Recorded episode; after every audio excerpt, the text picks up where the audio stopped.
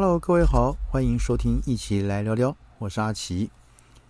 呃，这个便利商店对我们台湾的这个民众来讲，这是再熟悉不过哈，会几乎每天都会去的一个地方。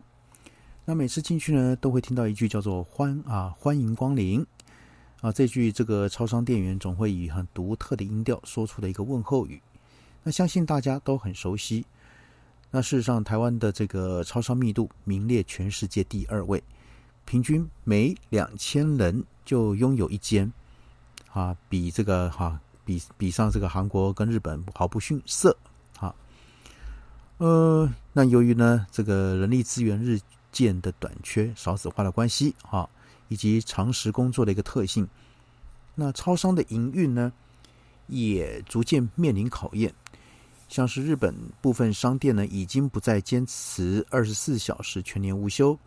那再加上疫情，也带来了人与人接触的一个压力。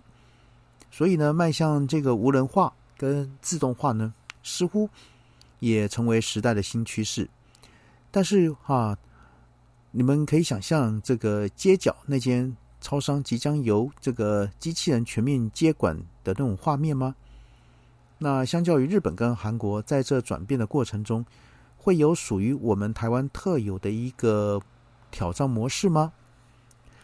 啊，就像手机由当初啊单纯的通话功能演变到今天全方位的服务，那现今的超商呢，也不再只是间啊全年无休的零售商店，小小的店面呢，提供了琳琅满目、五花八门的服务，几乎成为我们生活中不可或缺的一个存在。那也因此，超商的店员就像是拥有三头六臂、十项全能一样。除了基本的一个柜台结账、货架巡查跟补货、店面清洁之外呢，像是账单、购票、影印等等，哈，样样都要来，还得顺道帮这个热狗翻个面，招呼一下地瓜。那再回头看看关东煮是否还热着呢？那这简直就是现代版的阿信，机器人有可能取代吗？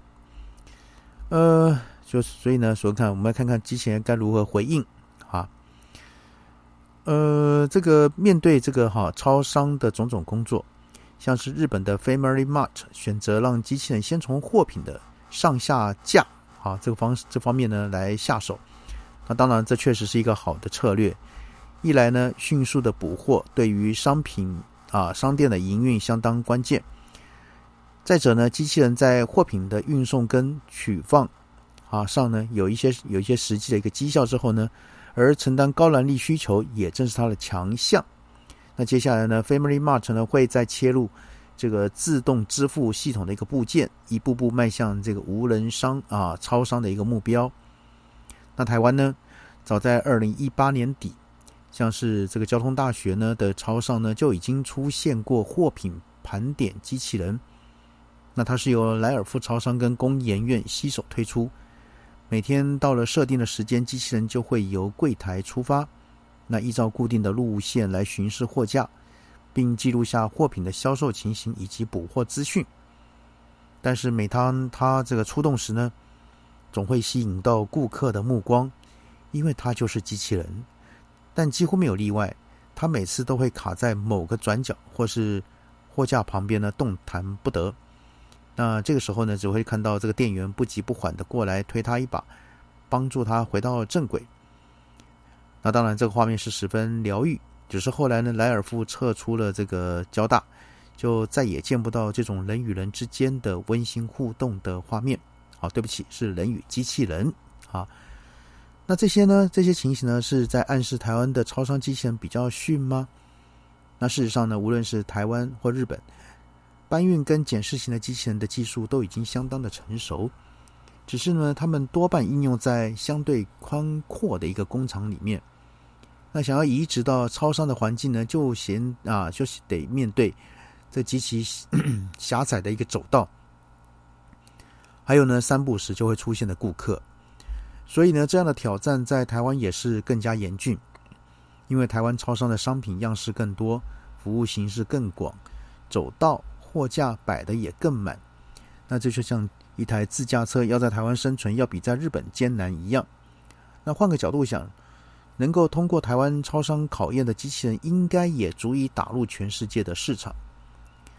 那接续这个莱尔夫盘点机器人的脚步呢，交大哈这个也这个在老师的这个带领的团队呢，那着眼于这个哈全面性仓储自动化机器人的技术研发。那当然也包括台湾版的捕获机器人。那团队呢，主要是以工研院机械所所打造的移动式机器手背作为这个系统的平台哈，Mars 哈。那他把这个多轴哈机械手背呢置放在自走式的一个机器人上，这样一来呢，既可以自由移动，又可以啊运用灵巧的双啊这手背来取放物件。对于在超商中啊的巡啊巡视完成商品上下架的工作来说，是最好的一个选择。而为了精准定位商品跟顾客的位置，包括视觉、镭射啊在内的多项感测器，当然也不可少。而由于超商是人与机器人共存的一个环境，那安全性是绝对的要求。因此呢，在导航跟操控的策略上的开发，特别注意到如何避免碰撞到人员跟物品。那其中还有一项是针对顾客的贴心设计，就是能针对人。啊的这个距离远近呢，来调整这个运行速度的快慢。那目标就是要让顾客不会感受到机器人的存在。那在这个超商啊中的一个实战表现是到底怎么样呢？呃，回到那个莱尔夫，他们又看到呢，这会儿啊是坐落在这个学校附近，这个晚上十点过后呢，人潮较少的时光，这个 Mars 呢在店长的见证下呢，称赞呃称职的完成各项操演。那成功的踏出第一步，在此同时呢，也观察到不同顾客的一个各种反应。那有些人一看到机器人就立马闪开，那也有人专注到无啊完全无视于机啊身边的机器人。那这些呢，都是资料呢，都是团队啊未来让这个 Mars 更升级、更接地气的一个一些参考的一个啊指标。